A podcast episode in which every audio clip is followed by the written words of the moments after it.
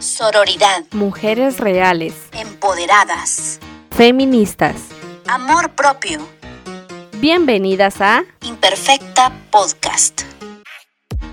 En el capítulo de hoy, Justicia para las niñas no madres.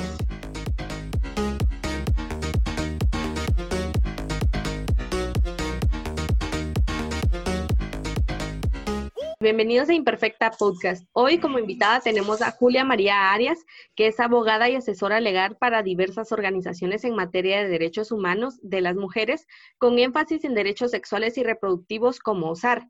Ha llevado casos de niñas violadas y obligadas a ser madre y hoy nos habla acerca del tema. Buen día. ¿Cómo está Julia María?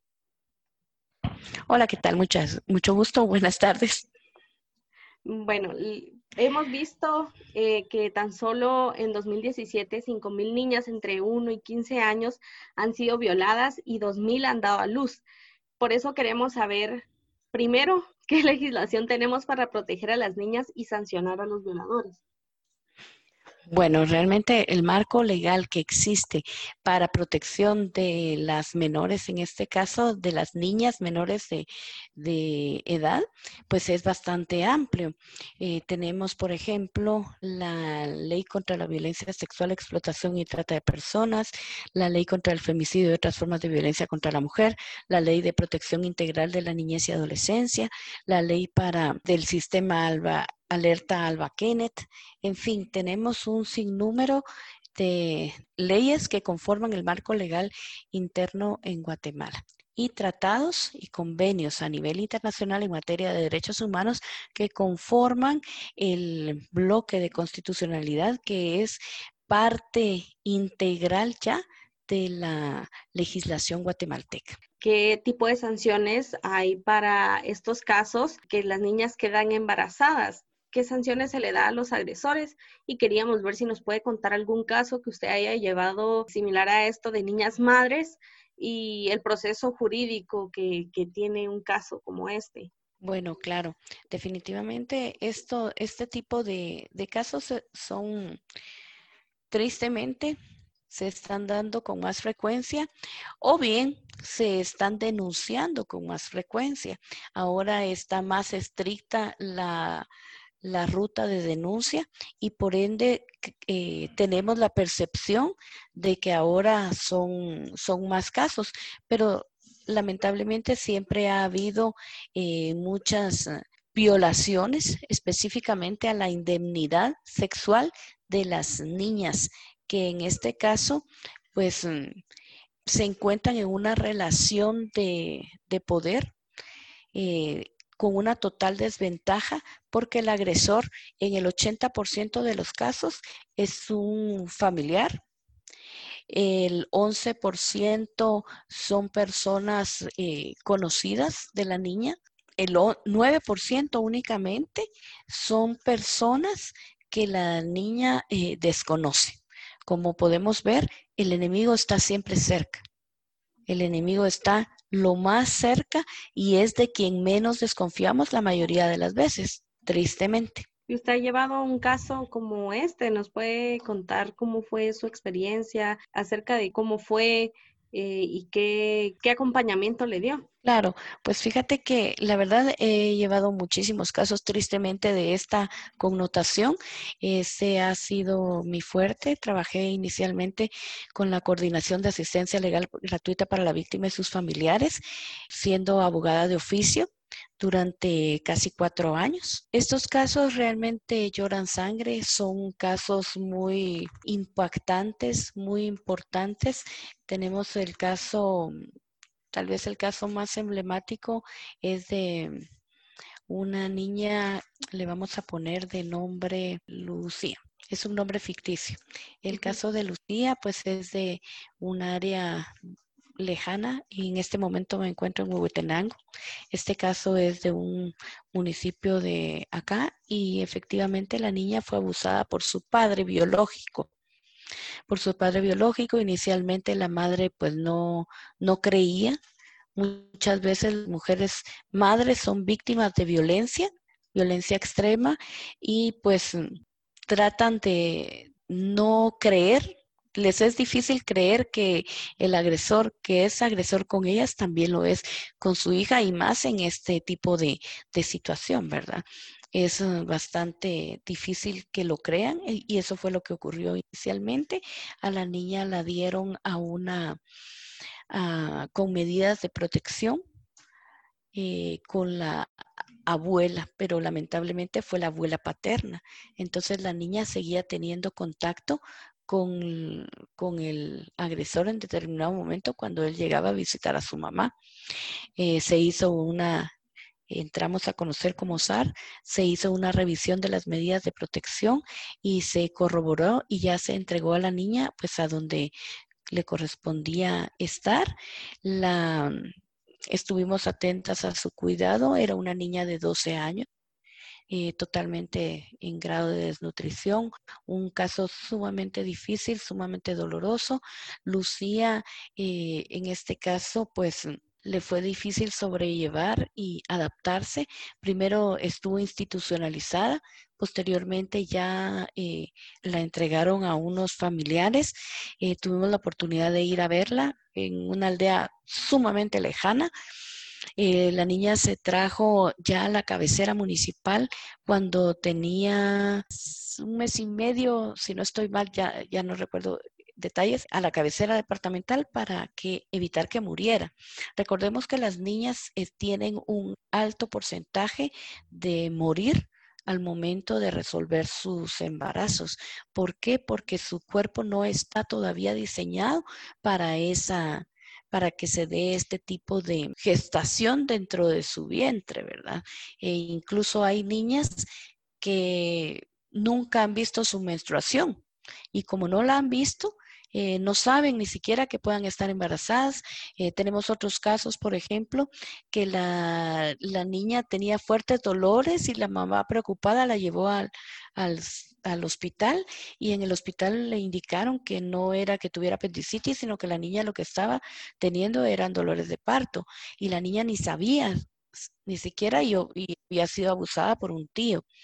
Entonces las niñas de 12 años no, no logran relacionar que ese evento que ocurrió en X día, nueve meses después, es el embarazo que ellas están resolviendo si el agresor está dentro del núcleo familiar, a las niñas, eh, pues es lo que se hace para protegerlas, se les separa de su núcleo familiar y muchas veces se institucionaliza o se, se busca una, una manera alterna para que la niña deje su casa, pero entonces es doblemente revictimizada porque sufre la agresión dentro de su casa, luego la alejan de sus juguetes, de sus hermanitos, de, su cama, del lugar que conoce, eh, la llevan a otro lugar en donde pues está con extraños, se sienten solas, eh, es un sufrimiento terrible. ¿Qué tan difícil es encontrar justicia en estos casos? Eh, ¿Cuánto tiempo lleva un proceso como este? Aproximadamente un año, año y medio. Algunos casos se tardan más y ahora en esta época de pandemia, pues tomemos en consideración que la mayoría de, de en todos estos meses no se trabajó de una manera eh, pues constante como suele hacerse, entonces ya existe una mora judicial. Eh, por lo tanto, definitivamente todos los casos van a dar más. Pero si son captados los casos a través del Ministerio de Salud, en algún momento pasa el ministerio el reporte al Ministerio Público y el Ministerio Público inicia el proceso de investigación a través de la fiscalía correspondiente y en este caso, pues eh, en algún momento se gira una orden de aprehensión para el agresor. ¿Cuáles son las penas promedio para un violador, para un violador de niñas que deja embarazada? Bueno, eh, para el delito de violación que es el delito que se comete. El embarazo no es el delito, sino que el delito es el acceso carnal ah, que se tiene con la niña, o sea, la violación. Y dice, está eh, tipificado en la ley contra la trata explotación contra la violencia sexual, explotación y trata de personas. Y dice esta ley que vino a modificar el Código Penal. En el artículo 173 indica que violación lo define quien con violencia física o psicológica tenga acceso carnal, vía vaginal, anal o bucal con otra persona o le introduzca cualquier parte del cuerpo u objetos por cualquiera de las vías señaladas u obligue a otra persona a introducírselos a sí misma, será sancionado con pena de prisión de 8 a 12 años. Esa es la pena principal. Y es eh, importante resaltar el segundo párrafo de este artículo que dice, siempre Siempre se comete este delito cuando la víctima sea una persona menor de 14 años de edad o cuando sea una persona con incapacidad volitiva, cognitiva, aun cuando no medie violencia física o psicológica. La pena se impondrá sin prejuicio de las penas que puedan corresponder por la comisión de otros delitos. Hay una cultura realmente em, muy extraña aquí en Guatemala, que es que a las niñas, pues a los 13 o 14 años, las prácticamente las juntan con otra persona, una persona mayor, y es como muy cultural, sin embargo, pues pone a las niñas en, en un estado de vulnerabilidad muy alto. ¿Cómo se podría hacer para romper esta cultura que existe? Es prevención a través de la educación mucha educación integral en sexualidad y enseñarle también a la población, ¿verdad? Que si bien es cierto, existen eh, malas, malas costumbres, malas acciones que se han llevado a través de los años, nada justifica ningún tipo de violencia en contra de las mujeres. Y eso lo, lo vemos como un derecho de las víctimas y definitivamente el, la, Ley contra el Femicidio y otras formas de violencia contra la mujer nos eh, indica en el artículo 9 que existe prohibición de causales de justificación.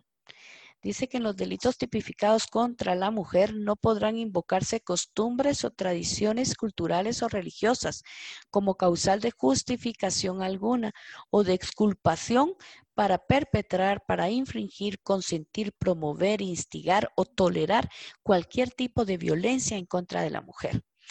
Y con solo la denuncia del hecho de violencia en el ámbito eh, privado, el órgano jurisdiccional que la conozca, dice, deberá dictar medidas de seguridad para las eh, mujeres que sufren este tipo de, violencia.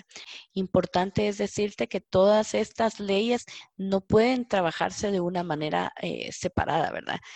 todas las leyes pues tienen diferentes aspectos que todas se deben relacionar para poder eh, optimizar los resultados y que realmente se cumpla con el objeto del proceso penal, que es la averiguación de un hecho señalado como delito, las circunstancias en que éste pudo haber sido cometido y que se, que se pueda